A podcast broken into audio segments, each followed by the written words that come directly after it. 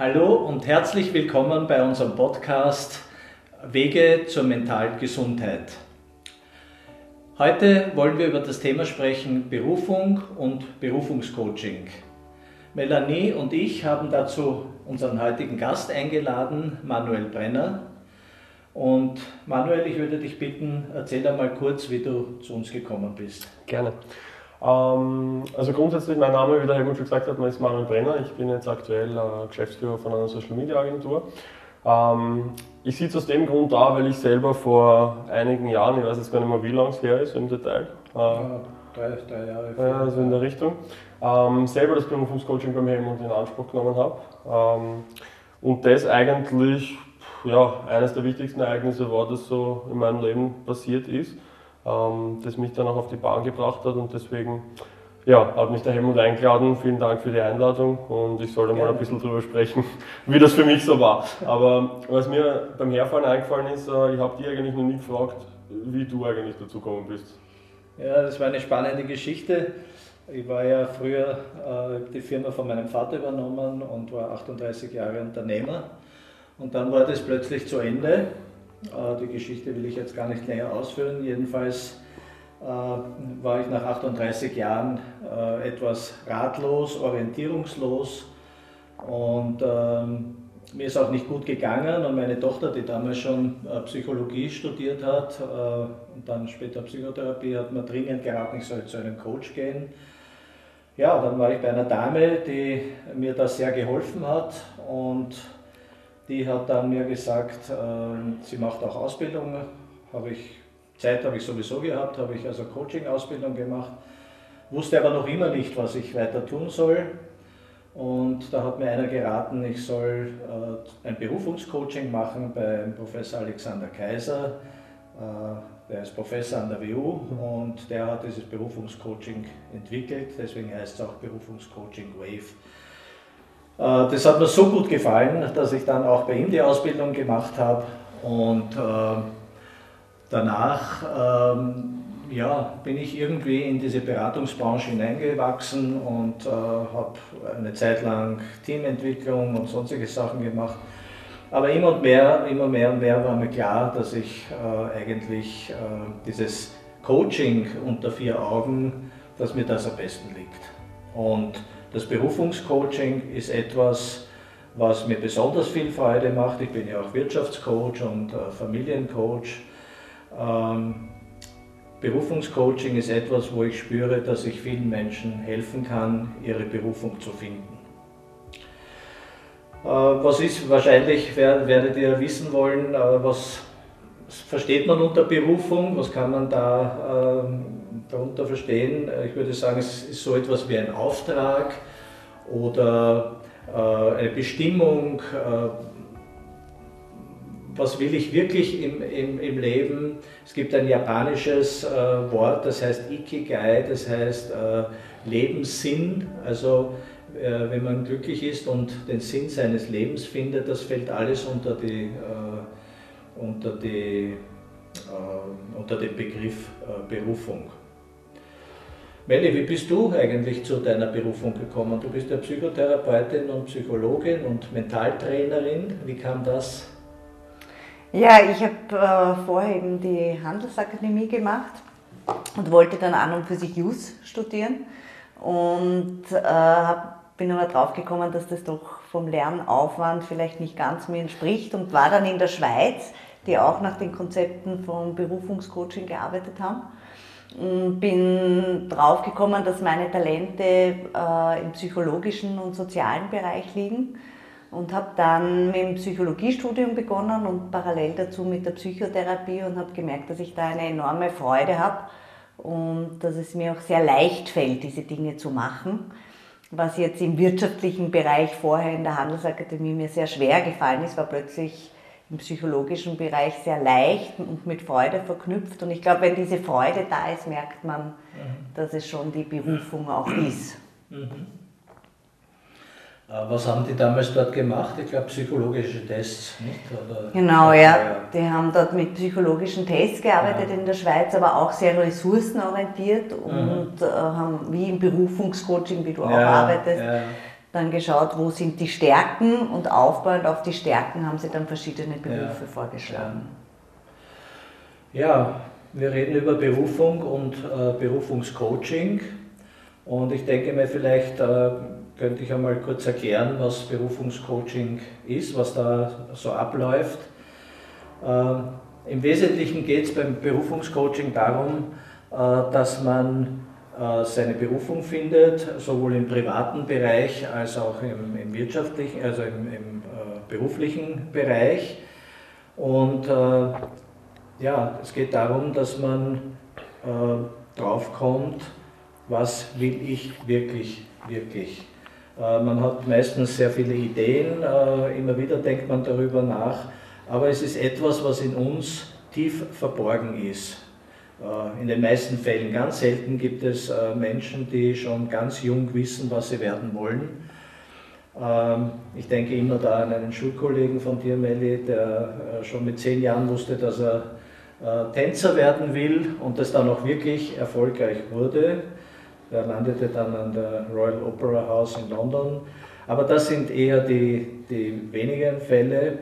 Äh, Die meisten Menschen, äh, die zu mir kommen zum Berufungscoaching oder zu uns, sind Menschen, die in einer Phase der Neuorientierung sind. Also ähm, die irgendwann draufkommen, das, was ich bisher getan habe, das äh, ist nicht das Richtige oder es muss noch etwas anders geben. Vielleicht auch bis zum totalen Burnout und mit Aussagen kommen, ich war immer äh, äh, Fin- Finanzmanager und ich kann das Wort Controlling nicht mehr hören. Also auch das hat es gegeben. Nicht? Und ähm, was ich oder was wir hier machen, ist, dass wir unsere Kunden begleiten und ähm, ihnen helfen, also auf ihre Stärken und Talente zu kommen, sehr stark bedürfnisorientiert, eben wie ich gesagt habe, was brauche ich im Leben, damit es mir gut geht. Es geht um innere Stimmen, es geht um Rollen, die man im Leben spielt und äh, ja, alles mit dem Ziel, am Ende eines solchen Berufungscoachings äh, in der Lage zu sein, mit all dem explizit gemachten Wissen, das in uns steckt, ähm, eine Vision über sein Leben zu schreiben in etwa drei bis fünf Jahren, je nach Alter. Und in den meisten Fällen ist es wirklich so, dass dann diese Vision so anziehend klingt für die Kunden, dass sie sagen, hurra, genau das ist es, das ist mein Ding und ich möchte diese Vision zur Erfüllung bringen. Und auch dabei äh, begleite ich dann äh, diese Kunden. Ja, ist, wie hat das bei dir funktioniert, Manuel? funktioniert. Ähm, ich muss ehrlich sagen, also ich, ich bin eher so der, der, der praktische Typ. Ja, also für mich war das jetzt gar nicht so eine Angelegenheit von irgendwie, also dass ich mich am Anfang mal mit irgendwelchen spirituellen Dingen oder so Mhm. beschäftigt habe, ja, sondern ähm, es hat einfach ein paar Lebensumstände gegeben, die dazu beitragen haben, ja, wo ich so an einem Punkt war und gesagt habe, so, ich weiß jetzt eigentlich nicht, was ich jetzt eigentlich machen will Mhm. ja, in nächster Zeit. Und ähm, ja, dann habe ich halt mal angefangen, so mich äh, damit zu beschäftigen und gesagt, okay, gut, wer kann mir jetzt dabei helfen? Weil wenn ich das jetzt noch fünf Jahre mache oder noch zehn Jahre mache, ähm, dann führt das sicher nicht dorthin, wo ich hin möchte. Ähm, das heißt, der schwierigste Punkt, glaube ich, war eher der, mal drauf zu kommen, dass ich nicht weiß, was ich machen will und dass es Alternativen gibt. Ja, ähm, ja und dann, offen und ehrlich gesagt, bin ich durch Zufall auf dich gestoßen. Ähm, habe dann einfach mal angerufen und äh, muss dazu sagen, das Berufungscoaching war für mich ja so ich weiß nicht, wie ich das sagen soll. Es war ein Anfang dazu, dass ich mich überhaupt mit der. Materie und mit mir Ja. selber beschäftige. Ja, also mit dem, was kann ich eigentlich ja, und, Ja. und was kann ich gut und, und wie kann ich anderen helfen etc. Ähm, ich glaube, eigentlich kommt also das Wort Berufungscoaching für mich fasst ja eigentlich vielmehr nur dadurch zusammen, dass ich sage, okay, ich lerne mich selber kennen. Ja, genau. so, also was macht mir Spaß, wo liegen meine Stärken und wo möchte ich die einsetzen, damit ich den anderen den meistmöglichen Erfolg bringen kann. Mhm. Ja. Ähm, weil damit einhergehend äh, kommt auch die persönliche Befriedigung dann. Ja. Ja, ähm, ja und äh, ich sage, das war der Denkanstoß und äh, die Geschichte hat dann eigentlich ja nicht mit dem Berufungscoaching in dem Sinn geendet, ja. sondern da waren einfach mal so Indikatoren, die man rausgearbeitet hat, wo ich gesagt habe, okay, hey, eigentlich macht mir das Spaß, anderen Leuten zu helfen. Ja. Und wie gesagt, wie du weißt, sind wir da von einem ins andere gedriftet, ja, ja, was genau. so Ding, bis ich dann wirklich einmal halt uh, auf das gekommen bin, wo ich gesagt habe, okay, hey, das ist eigentlich genau das, was ich machen möchte. Ja. ja, und heute bin ich zum Glück in der Position, dass ich das machen kann, was ich gerne mache. Ja. Ja, und das merke ich, weil du machst ja für uns das Social Media Auftritt sehr gut und sehr erfolgreich und wir freuen uns, dass du da gelandet bist. Oft ist es ja so, äh, dass äh, Menschen kommen und dann glauben, also sie müssen jetzt total was anderes erfinden. Ja? Also das, das muss ganz was anderes sein. Und doch bei einigen war es so, dass sie eigentlich das Richtige gemacht haben, aber einfach im falschen Umfeld. Also sei es in der falschen Firma, die falschen Kollegen oder äh, Chefs gehabt haben und nach und nach draufkommen, hoppla, ich habe alles richtig gemacht, ich habe das richtige, die richtige Schule, das richtige Studium gewählt, äh, eigentlich auch den richtigen Job und trotzdem habe ich es dort nicht mehr ausgehalten. Und das ist auch befriedigend, wenn es sozusagen eine Bestätigung gibt, äh, dass das, was ich bisher gemacht habe, eh gut ist, aber es gab eben andere Umstände, warum es nicht funktioniert hat. Hm. Ähm, ich meine, ich richte jetzt die Frage einfach an dich, ähm, weil mich das eigentlich am meisten beschäftigt. Ich sage mal so, während des Berufungscoachings mhm. ja, ähm, sieht man sich dann auch gezwungen, sage ich einmal, damit sich auseinanderzusetzen. Ja. Jetzt ist aber das größte Problem, glaube ich, das, dass wie schafft man es, dass man Leute dazu bringt, dass sie sich überhaupt damit auseinandersetzen, ob sie jetzt gerade glücklich sind oder nicht. Mhm. Weil du bist oft in so einem Rad, ja, die Leute gehen arbeiten, wie auch immer etc. Ja, ähm, und nehmen sich aber nie bewusst jetzt die Auszeit, dass ich sage, so, eigentlich, warum mache ich das eigentlich? Ja? Ich bin jetzt in einem Job, der macht mir vielleicht keinen Spaß, ja? ich habe Vorgesetzte, ich habe Leute rund um mich, die mir vielleicht gar nicht gut tun. Ja? Ähm, wie komme ich an den Punkt, dass ich sage, okay, derjenige beschäftigt sich bewusst damit? Naja. Magst du? Ja, na, ich will nur kurz sagen, äh, also aus meiner Erfahrung ist der größte Antrieb ein gewisser Leidensdruck. Also das ist schade, aber es ist so, die meisten Menschen, es gibt wenige, die einfach nur neugierig sind, ähm, schon, aber ich würde sagen, fast zwei Drittel kommen mit einem gewissen Leidensdruck, weil sie schlechte Erfahrungen gemacht haben, weil sie eben den Sinn ihrer Tätigkeit verloren haben und äh, orientierungslos sind. Aber was sagst du als Psychologin, Melanie? Na, ich finde es schön, was du gesagt hast. Äh, die, das Berufungscoaching war für dich, sich selbst kennenzulernen. Das finde ich ist eine, eine super Beschreibung. Mhm. Ähm, und ich glaube, grundsätzlich haben wir jetzt vom psychologischen, von der psychologischen Perspektive gesehen eine gewisse Angst vor Veränderung. Und wenn man, sich, wenn man den Schritt geht, sich selbst kennenzulernen, da stimme ich dem, meinem Vater zu, ist es sehr oft oder in den meisten Fällen mit Leidensdruck verbunden. In den selteneren Fällen ist es so wie bei dir eher mit Interesse auch verbunden. Ähm, dadurch eben, weil wir diese Angst haben, uns selbst kennenzulernen, was kommt dann, was passiert dann, dann muss ich vielleicht etwas anders tun, dann muss ich vielleicht meinen Job wechseln das ist alles angstbesetzt. Das heißt, dieses Hamsterrad, dieses Gefühl des Hamsterrads ist meistens noch mit einem Gefühl der Sicherheit verbunden und da bleibe ich tendenziell eher da drinnen, mhm. bevor ich den Schritt der Veränderung gehe oder dieser Selbsterkenntnis mhm. gehe. Und da stimme ich dazu, das mhm. ist meistens durch Leidensdruck mache ich dann den Schritt heraus, hm. wahrscheinlich auch gesellschaftlich. Wobei ich halt wieder, also ich meine, ich habe ja meine eigene Theorie auch ein bisschen dazu entwickelt, ja, aber habe sie am eigenen Leib mit, mitgemacht. Ähm, ich glaube, dass der, das größte Problem daran ist, dass äh, die Leute ähm, zu sehr, also zu viel Gewicht einer, einer Meinung anderer geben. Mhm. Das heißt, wenn ich jetzt heute sage, okay, weil jeder grundsätzlich weiß, was er gerne machen würde, ja, und ja. jeder würde gerne viele Dinge machen, macht sie aber nicht, weil er Angst hat, wie könnte Vater, Mutter, Schwester, Freund, die ganze Welt, je nachdem in welcher, ja. in welcher Größenordnung sich das abspielt, wie könnten die darauf reagieren. Das heißt, für mich war der, der Punkt dann entscheidend, wo ich dann, sage jetzt mal, wo die, die, die lauteste Stimme ist die eigene. Mhm. Ja?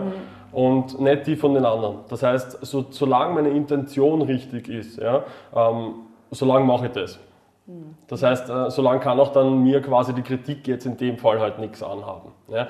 Ähm, viele haben halt einfach das Problem, okay, ich nehme mein eigenes Beispiel. Du arbeitest jetzt, habe einen Bankjob ausgeübt damals, ja, du arbeitest jetzt in der Bank es gibt noch immer diese, diese Generation, wo ein Bankjob ein angesehener Job ist. Ja? Also ist nichts gegen Bankjobs, aber war halt nicht für mich. Ja? Aber wo der einen riesengroßen Stellenwert mhm. besitzt. So, jetzt komme ich her und sage, na ganz ehrlich, das ist nichts mehr für mich, ich kann nicht mehr. Ja? So, jetzt höre ich mit dem Bankjob auf.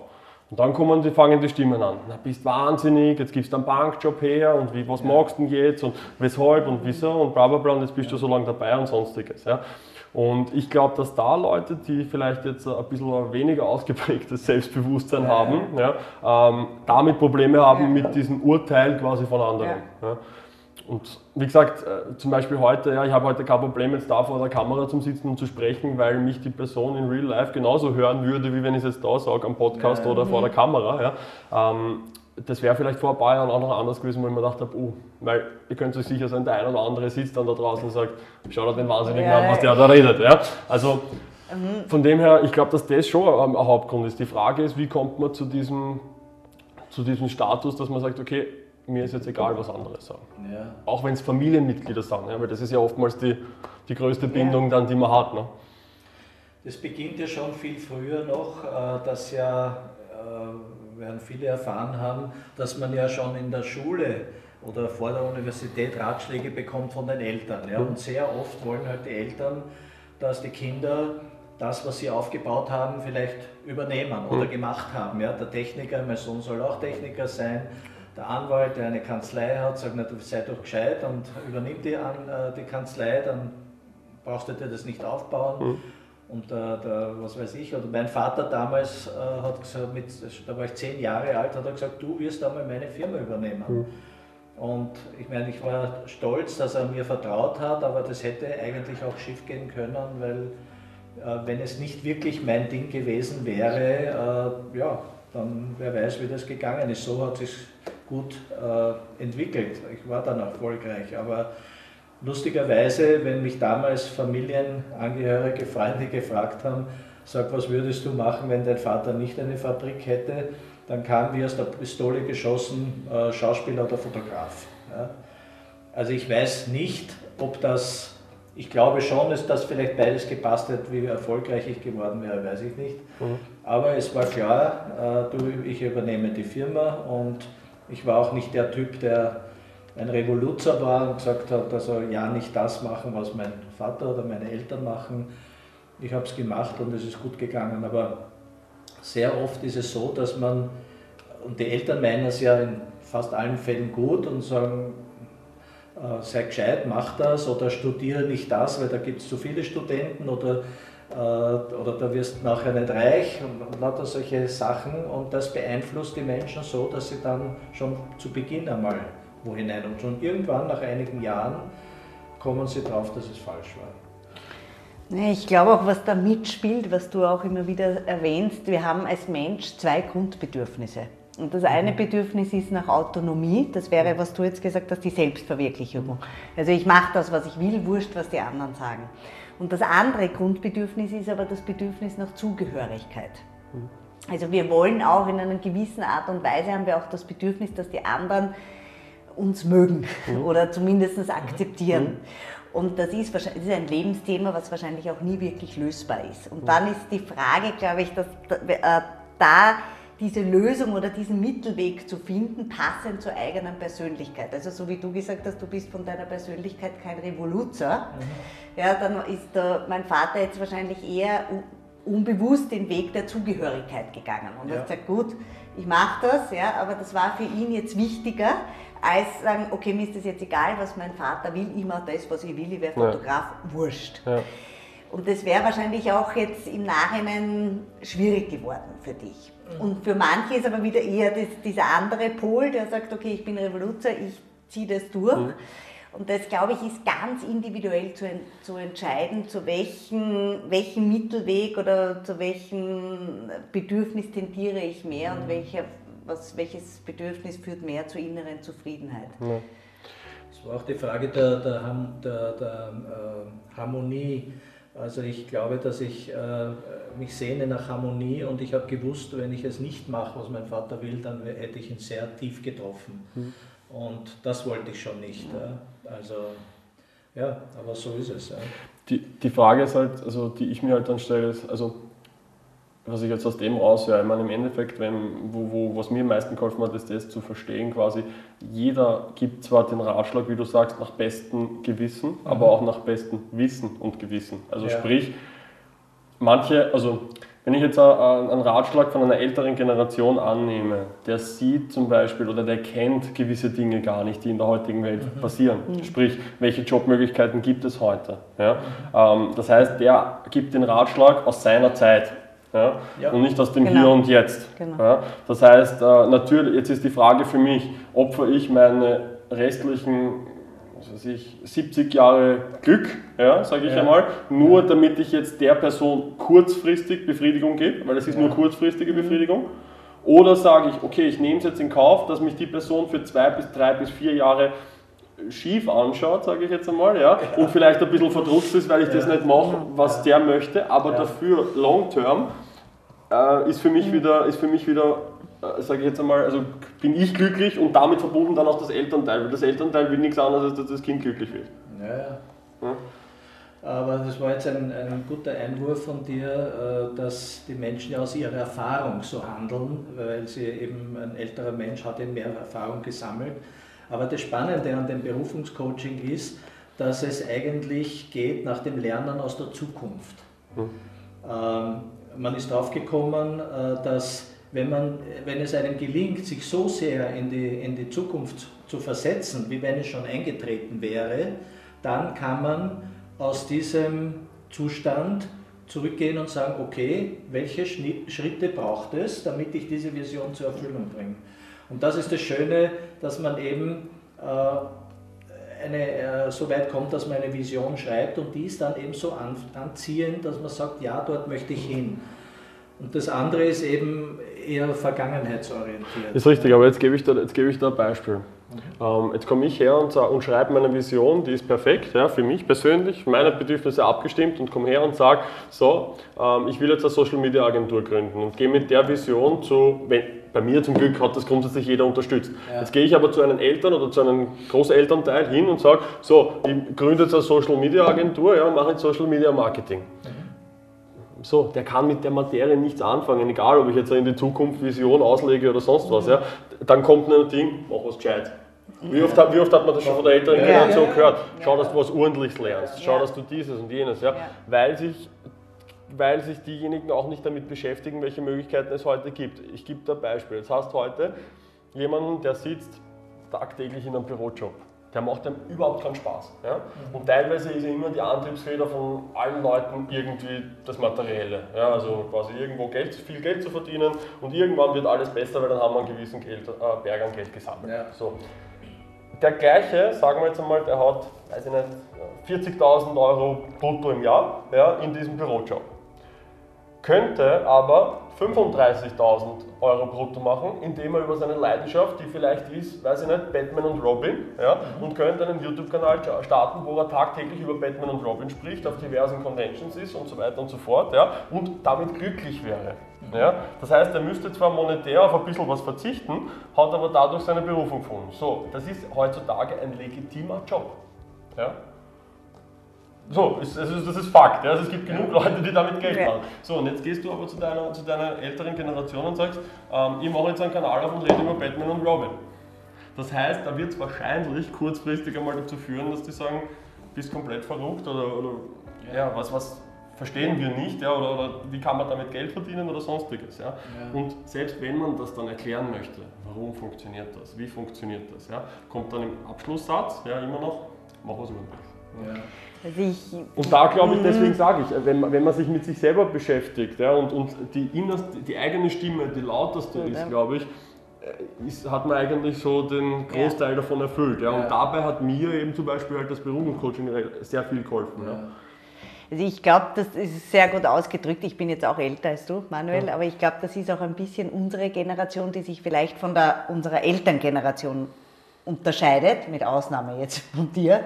Aber wir haben die Möglichkeit schon anders unser Beruf, in den meisten Fällen anders unseren Beruf auszuwählen, nämlich nach der inneren Stimme. Hm. Aber jetzt schon das Gefühl, dass auch Jüngere sagen, okay, was möchte ich? Eigentlich sich selber schon Berufungscoachingsfragen stellen. Und das ist auch möglich. Und hm. ich glaube, muss ich dich jetzt dann fragen, dass das in eurer Generation noch nicht möglich war und auch noch nicht so ausgeprägt war, sondern da ist eher darum gegangen, mach was Gescheites. Ob dir das jetzt wirklich Spaß macht oder nicht, war eigentlich wurscht. Ja, ja und das ja. ist jetzt, wir sind da schon anders getrimmt. Ja, Hat aber ich, ich, ich habe mich kürzlich mit, mein, mit, mein, mit, mein, mit meinem Großvater darüber unterhalten. Ich glaube aber, dass das auch sehr viel an der wirtschaftlichen Situation ja. gelegen hat. Ja? Weil die Leute haben, das hat jetzt einmal einen Job gehabt von, sagen wir jetzt einmal, ich, bitte, das war eine, eine hart arbeitende Generation, ja, also nicht falsch verstehen. Sagen wir jetzt einmal von acht bis halb vier. Ja? Ähm, und danach ist genügend, sage ich jetzt einmal, übergeblieben, ja, dass man trotzdem noch ein sehr gutes Leben, Leben nebenbei leben kann. Ja. Das heißt, äh, man hat gesagt, okay, gut, man hat 20, äh, 30 Prozent davon für Miete ausgegeben, ja, hat natürlich sonstige Nahrungsmittel und so weiter kaufen können, also die Grundbedürfnisse stillen können und dann ist trotzdem noch was überblieben, wo ich sage, so, und dafür widme ich die acht Stunden Zeit am Tag. Das heißt, das war so, das war mein Übel quasi dafür, dass ich mir nachher, deswegen auch immer zuerst die Arbeit, dann das Vergnügen. Ja, ja und ganz andere ähm, Glaubenssätze. Was heute vielleicht finanziell schon wieder schwierig ist, ja, sage ich jetzt einmal. Und das Zweite ist ja heute, du verbringst 80 Prozent deiner Zeit in dem Job. Ja. und wenn dir das 80 Prozent deiner Zeit ganz Spaß ja, macht, genau. brauchst du die anderen 20 Prozent genau. dafür, dass du irgendwie die 80 Prozent wieder aufhebst. Ja. und das geht sich schwer aus. Ja.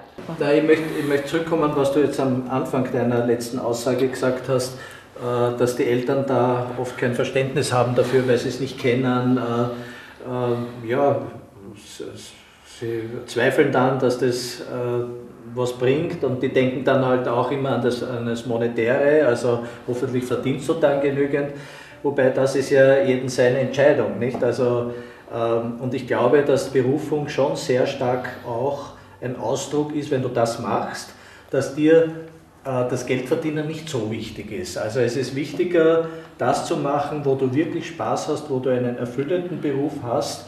Und da ist man, wenn man das gefunden hat, ist man auch äh, eher dazu bereit zu sagen, okay, dann verdiene ich einfach weniger. Mhm.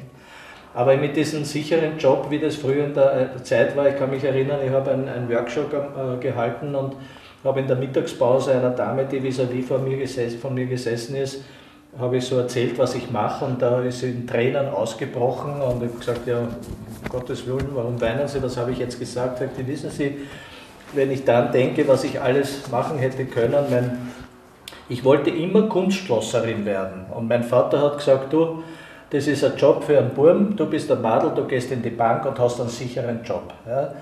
Die war ihr ganzes Leben unglücklich und hat sich irgendwann auch nicht mehr getraut, dieses Leben zu ändern. Und ähm, es, äh, abgesehen davon, dass heutzutage in der Bank leider auch nicht mehr der sichere, es gibt kaum noch sichere Jobs. Mhm. Aber das ist schon, und, und es kommt halt bei den Eltern darauf an, ähm, wie offen sind sie, wie tolerant. Mein Vater war sehr tolerant, Gott sei Dank, und ich glaube, er hätte das auch akzeptiert, wenn ich gesagt hätte, ich will Schauspieler werden. Aber ich wusste, es hat ihn sehr getroffen und vielleicht war auch der Schauspieler nicht so stark in mir, dass ich das äh, unbedingt durchbringen wollte. Also ich, irgendwie habe ich auch gesehen, wie er seine Firma geliebt hat und was er aufgebaut hat und habe mir gedacht, schön, wenn ich das äh, fortsetzen kann. Mhm. Ja. Also es war ein gewisses Risiko, das aber halt funktioniert hat. Ja, ja mit den, also äh, du hast auch etwas zuerst erwähnt, ähm, mit dem Angst haben vor der Veränderung. Äh, ich habe zwei oder drei äh, Personen gehabt, denen ich äh, empfohlen habe, also wo ich gehört habe, es geht ihnen nicht gut und habe ihnen erzählt vom Berufungscoaching die sind aber dann nicht gekommen und ich habe nachträglich dann von der Mutter gehört, ja, also meine Tochter, die will das nicht, die hat Angst davor, äh, dass sie dann, dass da etwas rauskommt, wo sie das auch dann umsetzen muss. Ja, also sozusagen wie eine Drohung, ähm, jetzt ist es rausgekommen und was sagt der Helmut, wenn, wenn ich das dann nicht mache? Ja? Oder wenn andere sagen, jetzt weißt du das doch, warum tust du das nicht? Die hat so Angst gehabt vor etwas, dass sie dann äh, wirklich durchziehen muss und ist aus diesem Grund nicht gekommen. Und das passiert hin und wieder auch. Ja. Also es ist schon, und das ist, hängt sicherlich auch damit zusammen, dass man eben dann denkt, was, was die anderen für einen für Ratschläge geben oder, oder man ist überhaupt äh, äh, ängstlich vor Veränderung, so wie du gesagt hast. Ne? Ja, ich glaube, dass man auch, ähm, um auf den Punkt zu kommen, ich glaube auch, dass es ein Problem ist, dass ähm, viele Leute sich selbst belügen. Also ja. wenn es dann schon einmal so weit ist, ja, dass, man, dass man unglücklich ist, ja, dann ähm, klammert man sich an kleine Strohhalme fest. Ja. Mhm. Ah, das ist ja eh nicht so und mit der Kollegin verstehe ich mich eh gut ähm, und so weit habe ich auch nicht in die Arbeit und, und so weiter und so fort. Also man klammert sich dann an Strohhalme. Ja. ja ähm, oder, wie man das auch eigentlich fast in einer Generation bemerkt, ja, ähm, wenn sie dann einmal draufkommen, dass, es, äh, ja, dass ich das alles verpasst habe, ähm, ertränken sie sich dann in Alkohol oder sonstige. Ja? Also das hat ja grundsätzlich alles ein Muster. Ja? ja. Und ich weiß nicht, also ich, ich, ich glaube eben, wie du sagst, Angst davor. Ich glaube nicht, dass die Person Angst davor hatte, dass sie jetzt was umsetzen muss, sondern ich glaube, sie hatte Angst davor, dass sie sich jetzt so weit, also dass sie quasi ihr eigenes Spiegelbild einmal wirklich sieht. Ja? Wo sie jetzt aktuell wirklich ist. Ja? Weil ich sage jetzt einmal gerade in einer, also unsere, meine Generation ist, ja? wir sind eine der glücklichsten Generationen, sage ich mal, ja? weil bei vielen, wie gesagt, nicht pauschalisieren, ja, bei vielen ist noch der Background da, dass in unserer, in unserer Generation, gerade in Österreich, fast an jedem gut geht. Mhm. Ja, und wir teilweise Dinge im Überfluss besitzen. Ja. Ja.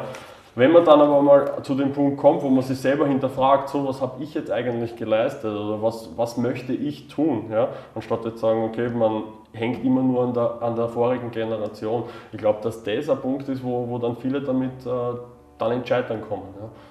Dass sie sagen, okay, jetzt muss ich mich mit mir beschäftigen. Ja, weil es ja. ist nicht einfach, mit sich mit sich selber beschäftigen. Also, wie gesagt, ähm, nach ähm, dem ein oder anderen privaten Schicksalsschlag ja, ähm, habe ich teilweise eine Stunde in der Nacht geschlafen. Und für mich ist das aber ab einem gewissen Punkt dann zur Normalität worden. Ja. Mhm. Es ist halt so, ja, okay, geht es da nicht gut und so weiter und so fort und man gibt sich dem hin. Bis ja. man dann irgendwann einmal auf den Punkt kommt, so, und jetzt reicht es dann, weil das ist ja nicht mehr normal. Ja. Und der Punkt, tut zwar selber weh in erster ja, Linie, ja, und dann ja. kommt wieder auch das, wie, wie sehen mich andere an, wegen diesen und jenen, das kommt ja dann auch wieder dazu, ja. Aber ich glaube, dass das der entscheidende Punkt ist. Die Frage ist halt, wann kommt man da drauf? Also ich sage, wenn, wenn jetzt, was sind so die, die Dinge, die am meisten vorkommen, wenn Leute zu, zu dir kommen?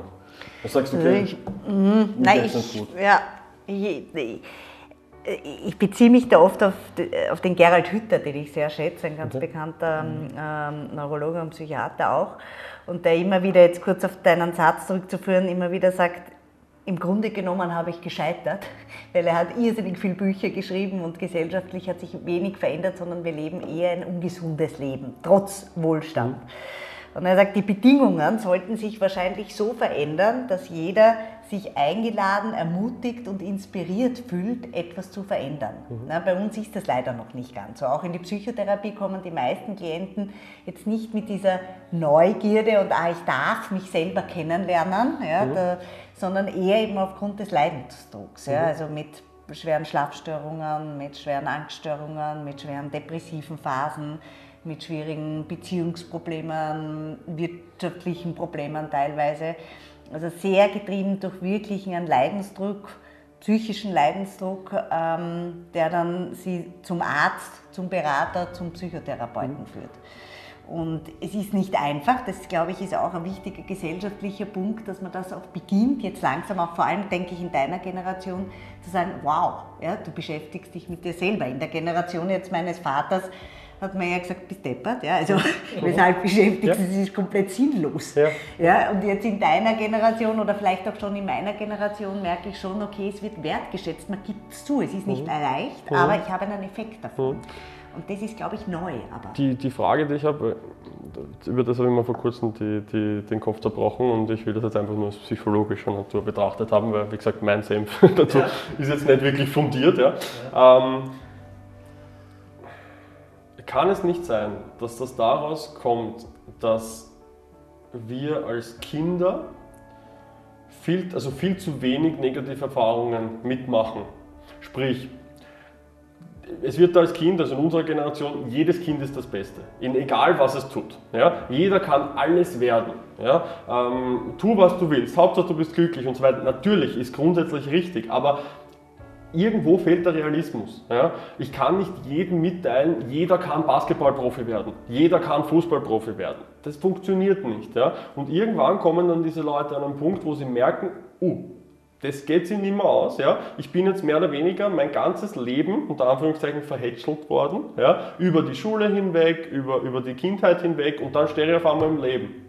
Und im Beruf läuft es dann aber nicht mehr so, dass dann jeder kommt und sagt, na, macht ja nichts beim nächsten Mal. Ja, dann kommt auf einmal, sage ich einmal, diese, wie soll ich sagen, dieser, dieser Kampf dazu, dass einmal auch äh, Gegenwind kommt, ja, den man aus der Jugend nicht gewohnt ist. Ja. Das heißt, wenn, ich schaff, wenn man es schaffen würde, mehr Realismus zu bringen und mal zu sagen, hey, das kannst du gut, das kannst du nicht. Warum darf ich jemandem nicht sagen, dass er etwas nicht kann? Ja. Jemand, der 60 Kilo zu viel hat, kann an sich arbeiten, wird aber schwierig werden, dass er noch Spitzensportler wird. Ja, ich meine, wie gesagt, es gibt Ausnahmen, ja, also nicht darauf festnageln, aber jemand, der zum Beispiel 1,60 Meter groß ist, wird nicht in der NBA spielen. Ja, also so gut kann er gar nicht sein, dass er dort spielen wird. Das sind einfach die Regeln, die dort vorgegeben sind. Ja. Also keine Regeln, aber ja, das, was sich so eingeführt hat. Möglicherweise, ja, oder, oder Fußballer, ja, oder Fußballer, ja, oder, oder wie auch immer. Ja. Also das glaube ich schon, dass es da, dass es da Dinge gibt, ja, also da stimme ich dir zu. Also ich äh, von meiner eigenen Biografie äh, kenne ich dieses Thema. Ich bin sehr verwöhnt worden, ich habe sehr viel bekommen und es war auch dann die Problematik in einem richtigen Leben plötzlich, hoppala, das sind andere Bedingungen. Mhm. Und ich glaube, das ist vielleicht auch unsere Gen oder meine Generation, wir sind aufgewachsen mit diesen Sätzen. Ne? Also gut gemeint, aber werde glücklich, du kannst alles, du machst alles. Mhm. Ich glaube, das muss dann mein Vater sagen, weshalb diese Sätze so weitergegeben mhm. worden sind, haben wahrscheinlich auch ein Motiv. Mhm. Mit unserer Generation oder jetzt mit meiner Generation ist es einerseits, glaube ich, schön, es ist so Ressource, ich bin stark, ich, mhm. ich bin etwas, äh, ich, ich kann etwas. Andererseits glaube ich, stimme ich dir komplett zu, ist es ein Satz, der auch bei den Kindern sehr viel auslösen kann. So sei glücklich ist fast nicht erfüllbar im Leben. Ne? Du mhm. kannst im Leben nicht ständig glücklich sein, sondern es ist, wie du sagst, es gibt Dinge, die ich kann, es gibt Dinge, die ich nicht kann, es gibt Krisen. Mhm. Also es wäre dieser, dieser gesunde Realismus, oder mhm. dann gibt es auch ein sehr gutes Buch, das heißt die Durchschnittsfalle, wo es darum geht, Bedingungen zu schaffen, wo die Kinder schon in der Schule lernen, okay, das, was ich kann, kann ich, hm. die Stärken zu erkennen hm. und diese zu fördern hm. und die Schwächen, sage ich jetzt mal, bis zu einem Minimum, weil sonst wäre ich Durchschnitt, ne? weil dann hm. versuche ich die Stärken, wenn ich wirklich gefördert, die kann ich eh, mache ich wenig hm. und die Schwächen, die, wo ich schlecht bin, muss ich irrsinns Aufwand leisten, um irgendwie in den Durchschnitt zu kommen und dann sind alle gleich. Also, und er beschreibt das in dem Buch, dass eben das zu erkennen, wo sind die Talente, Bedingungen zu schaffen, wo die Talente sind, die zu stärken und die Schwächen also wirklich halt nur minimal, dass ich sozusagen den Schulabschluss schaffe. Mhm. Und dann gesund. Ja. Ich arbeite viel im Sportbereich, wo auch immer wieder dann die Eltern kommen und sagen, ja, mein Kind ist irrsinnig talentiert, das wird die Olympiade machen und hat aber die physischen Voraussetzungen mhm. gar nicht. Ja. Und mhm. das ist dann immer kurz bei den Eltern, wenn der Trainer dann sagt, ehrlich, ja, also das wird nichts, ja. ja, ist es immer mit einer kurzen Enttäuschung ja. verbunden. Ja. Aber ich sage dann als Berater besser, was du auch vorher gesagt hast, eine kurze Enttäuschung, mhm. ja, weil langfristig ist es dann fürs Kind besser, als jetzt, dass der Trainer sagt, na, das wird schon, ja, sie müssen nur noch mehr trainieren, sie müssen nur noch mehr, aber das Kind wird es aber aufgrund der koordinativen Fähigkeiten, motorischen Fähigkeiten, physischen Voraussetzungen nicht zu Marcel Hirscher schaffen.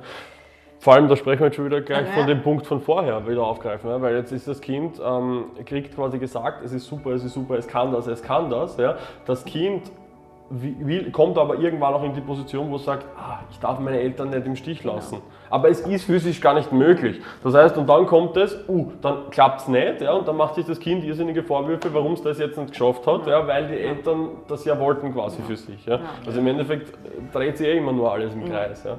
Also ist jetzt mein Empfinden ja. dazu. Aber wie gesagt, ich glaube, dass die, also aus meiner Sicht halt einfach die einzige Lösung ist, dass man sich einfach mit sich selber beschäftigt und, und ja. Also es geht auch um die Werte, äh, nach denen man lebt. Das ist auch eine, eine, ein Thema immer. Ähm, äh, ich meine, dafür ist ja auch das Berufungscoaching. Und ich, ich warne natürlich alle auch am Anfang oder bin ehrlich und sage, okay, wenn du jetzt herausfindest, was wirklich dein Ding ist, was du willst und, und wenn deine Berufung da ist, dann ist es in der heutigen Zeit noch nicht gesagt, dass du jetzt, dass dieser Job dir auf einem Servierbrett äh, serviert wird. Ja? Also das kann noch immer sein, dass man das erkennt, aber ich glaube trotzdem, dass es ein Vorteil ist, zu wissen, wofür man geeignet ist, wo, wo, was seine Bedürfnisse sind und, und äh, was eben die Berufung ist und, und die Talente und so weiter. Und äh, das schafft dann eine Möglichkeit, in die richtige Richtung zu gehen. Du kannst das im Auge behalten. Du kannst sagen, okay, momentan gibt es den Job für mich nicht, aber ich mache jetzt, äh, ich nehme ein, ein ähm, ähm, Job, den man einfach macht, um Geld zu verdienen. Mhm. Jeder, jeder Mensch muss Geld verdienen mhm. und äh, das muss und ist in vielen Fällen nicht das, was man jetzt wirklich will, aber äh, man sieht die Welt mit anderen Augen und es ergeben sich einfach viel mehr Möglichkeiten, dass dann das Richtige äh, passiert, dass man dann dorthin kommt, wo man auch wirklich will. Mhm. Aber so ehrlich muss man sein, äh, diese Jobs liegen nicht alle auf der Straße einfach. Ja. ja gut, das ist aber generell so ein Punkt. Ähm, also die, wenn äh, unsere, also unsere Generation jetzt eine, ein Ding nicht hat, äh, dann ist meistens Geduld. Und ja. ich glaube, dass mhm. das, das äh, eine der größten Dinge sein sollte, die sich wieder entwickeln mhm. sollten, und man sagt, okay, es geht nicht von heute auf mhm. morgen. Ja, ja okay, ja. du kannst jetzt ein Mark Zuckerberg sein, ja, aber äh, rechnen wir uns einmal die Quote aus, äh, wie hoch die Wahrscheinlichkeit ist, dass du das bist. Ja. Ähm, viele, also es, es wird oft vergessen, zum Beispiel, man sieht halt oft äh, ja, Glanz und Glamour, aber man sieht, ich, ich sehe das zum Beispiel bei Sportlern, ja, keiner mittlerweile schon durch Dokumentationen und so weiter, aber keiner sieht, wie viel Arbeit derjenige zwischen 5 und äh, 25 eigentlich reingesteckt hat, damit er heute an dem Punkt ist, wo er jetzt ist. Ja? Auf wie viel der in der Zeit verzichtet hat, ja? sei es jetzt äh, Partys und was weiß ich, keine Ahnung. Ja? Also wie, auf wie viele Dinge er eigentlich verzichtet hat, wie viel Zeit er aufgewendet hat, sage ich jetzt einmal, dass er dort ist, wo er ist, sondern wir sehen halt immer nur das Endergebnis. Ja? Und wenn man Spaß an dem, an dem Weg dorthin hat, mhm dann ist eigentlich äh, alles erfüllt, ja, weil wie, wo, wo ist das Ziel? Also es gibt ja. Ziel ist, es ist aus wird es wahrscheinlich nie sein, außer irgendwann einmal wir gehen von der Welt, ja. ja. aber aus wird sonst wahrscheinlich nicht sein der Weg. Ich glaube, es ist ganz wichtig, äh, seinen Weg in kleinen Schritten zu gehen. Also selbst wenn man weiß, ich will dorthin, äh, dann nicht gleich erwarten, jetzt bin ich schon dort, ja, ich bin der große Unternehmer oder was weiß ich, ich baue mein Hotel oder so, aber wenn man, wenn man äh, genügend über sich selbst erfahren hat und entdeckt hat, dann kann man den Weg in kleinen Schritten gehen. Und das ist viel zufriedenstellender. Der Weg der kleinen Schritte. es geht aber auch wieder nur dann, wenn man halt wirklich die Stimmen von den anderen ausblendet in der Zeit. Ne? Ja, aber das, das wird man leider immer wieder kriegen. Ja? Also Ratschläge, äh, Ratschlag heißt, man kriegt mhm. den Schlag. Ja? Mhm. Sagt man. Also äh, aber auch da kann man äh, Kunden unterstützen, eben sie zu bestärken, ihren Weg zu gehen mhm. und äh, auch das in Kauf zu nehmen, dass vielleicht der eine oder andere Ratgeber dann beleidigt ist, dass der das nicht gemacht hat, ja, was man ihm gesagt hat.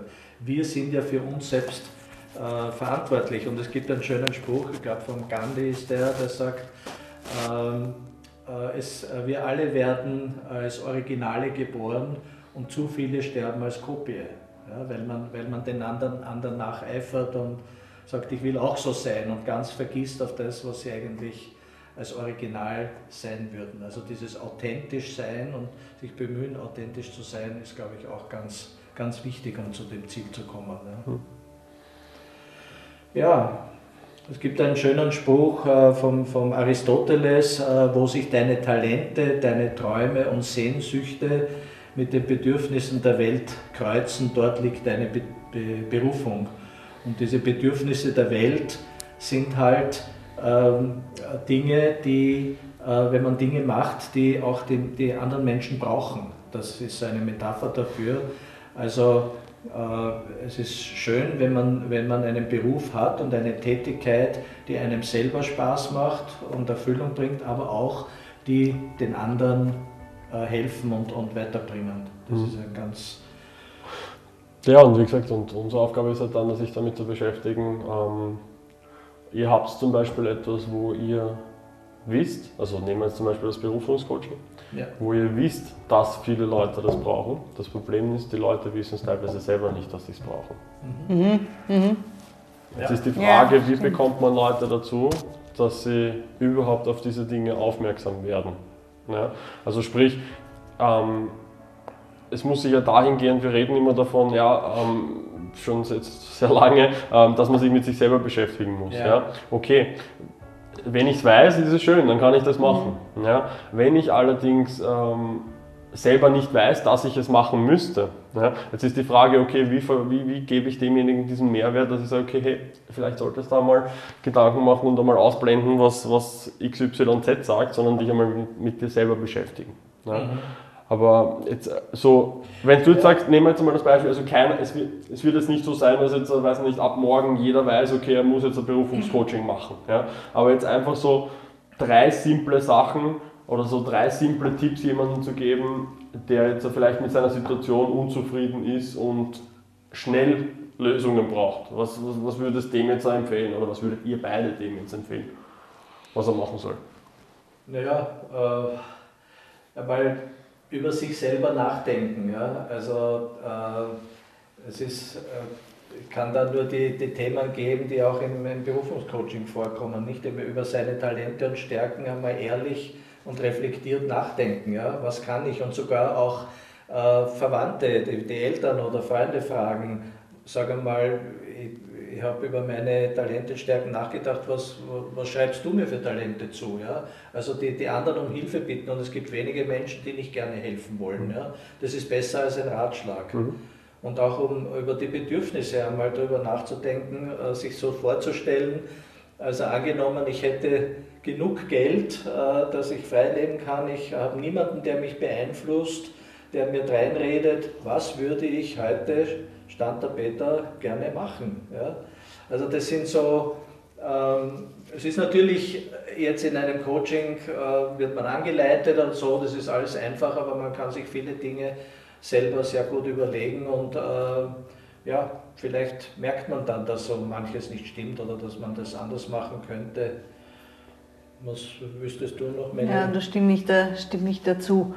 Ähm, ich glaube auch, also wenn man eine gewisse Unzufriedenheit spürt, das, das glaube ich, dieses Spüren haben wir doch noch oder haben die meisten Menschen dass wir sagen können, impulsartig ist etwas angenehm, ist etwas unangenehm. Mhm. Und wir fühlen dann, wenn es unangenehm ist, so eine Enge in der Brust und dann fühlen wir uns meistens nicht so gut. Und diesem Gefühl nachzugehen und darüber nachzudenken, darüber zu reflektieren und sage ich auch, also das ist allein schwierig, weil gerade wenn wir uns unangenehm fühlen, ist es auch sehr schwer, dann, wie man in der Therapie oft sagt, geh einen Schritt zurück und schau dir die Situation mit Abstand an, ist allein schwierig. Also da will ich wirklich mm, jetzt einen, nicht einen Ratschlag geben, zu einem Profi zu gehen. Wir machen beide nichts anderes, als Menschen dazu anzuleiten, sie zu unterstützen, eben zu ihren eigenen Ressourcen oder das eigene Selbst, sagt man in der Psychotherapie oft, ähm, zu erkennen. Und das ist hilfreich, es ist wie ein Trainer beim Sport. Ja. Der, der Viktor Frankl sagt ja, wir finden unseren Auftrag nicht, äh, wir entdecken ihn in uns, er liegt in uns und wartet darauf, entdeckt zu werden. So ist es.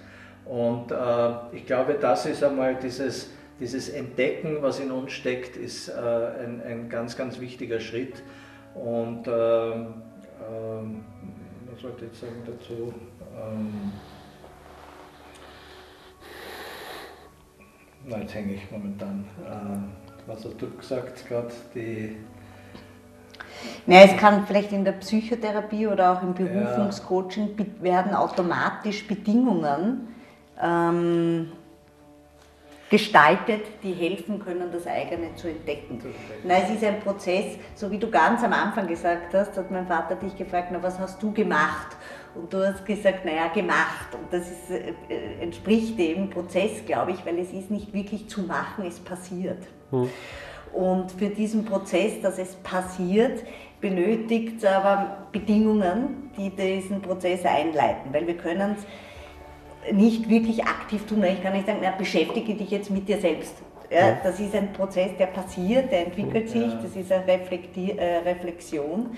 Und da helfen, denke ich, diese Bedingungen oder auch ein professioneller Sparring-Partner, der diesen Prozess hilft einzuleiten. Also ich kann mich an einen, eine Kundin von mir erinnern, die äh, in ihrem Job äh, fast Bore-out hatte. Also der war so langweilig, dass sie einfach gesagt hat, ich halte es nicht mehr aus, ich will in Frühpension gehen, aber ich, ich habe keine Ahnung, was ich sonst machen soll. Und ich habe mit ihr drei oder vier Stunden gearbeitet und beim Rausgehen sagt sie dann, heute haben Sie so viel gefragt und jetzt weiß ich was, jetzt ist mir was eingefallen. Ich wollte immer schon zwei Dinge machen. Das eine ist mit Tieren irgendwas machen, eine, zum Beispiel eine Ausbildung mit einem Hund, äh, zu einem Gebrauchshund an der Veterinärmedizin und irgendwas Charity-mäßig machen. Ja? Und, äh, aber nicht jetzt einzahlen, sondern selber. Also das, das war tief in ihr verwurzelt, aber sie hat halt viele, viele, viele Jahre diesen Fadenjob gemacht. Ja? Und durch das äh, Reden und durch das Aufschreiben, Aussprechen ist sie draufgekommen. Und zwei Wochen später ist sie zu mir gekommen und hat gesagt, Sie werden es nicht glauben. Ich war bei einer Veranstaltung und erzählt der Dame, äh, die hat äh, ein, ein, großes Projekt gegründet in Afrika, eine Schule und, und äh, Spital für Kinder. Und ich erzählte der, was ich gerne gemacht hätte und sie sagt, herrlich, Sie können unser Büro übernehmen und so weiter. Ja? Mhm. Also es ist einfach durch das Aussprechen, äh, Niederschreiben, das ist schon ganz wichtig und da werden einem die Dinge mehr bewusst.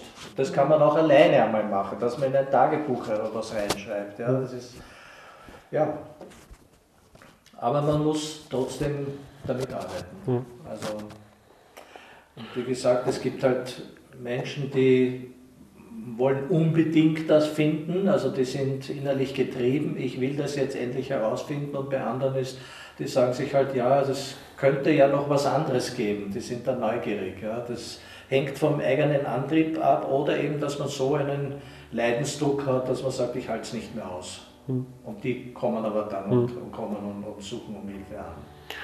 Ja, also wie, wie gesagt, bei, bei, mir, ich frage deswegen, weil es mich halt interessiert, ne, was, ja. was ihr für Tipps da hättet. Also bei mir waren also zwei Dinge, vielleicht hilft irgendjemandem, zwei Dinge, die ich äh, aktiv umgesetzt habe, wo ich Mehrwert daraus gezogen habe. Ähm, das war einerseits einmal mit offeneren Augen durch die Welt zu gehen. Mhm. Also sprich, einmal glückliche oder Personen, ja, die vielleicht das oder den, in dem Status sind, wo man gerne hin möchte, einfach mal zu beobachten, wie verhält sich die Person. Ja. Wie verhält sich die Person, wenn sie einen Raum betritt? Wie artikuliert sich die Person?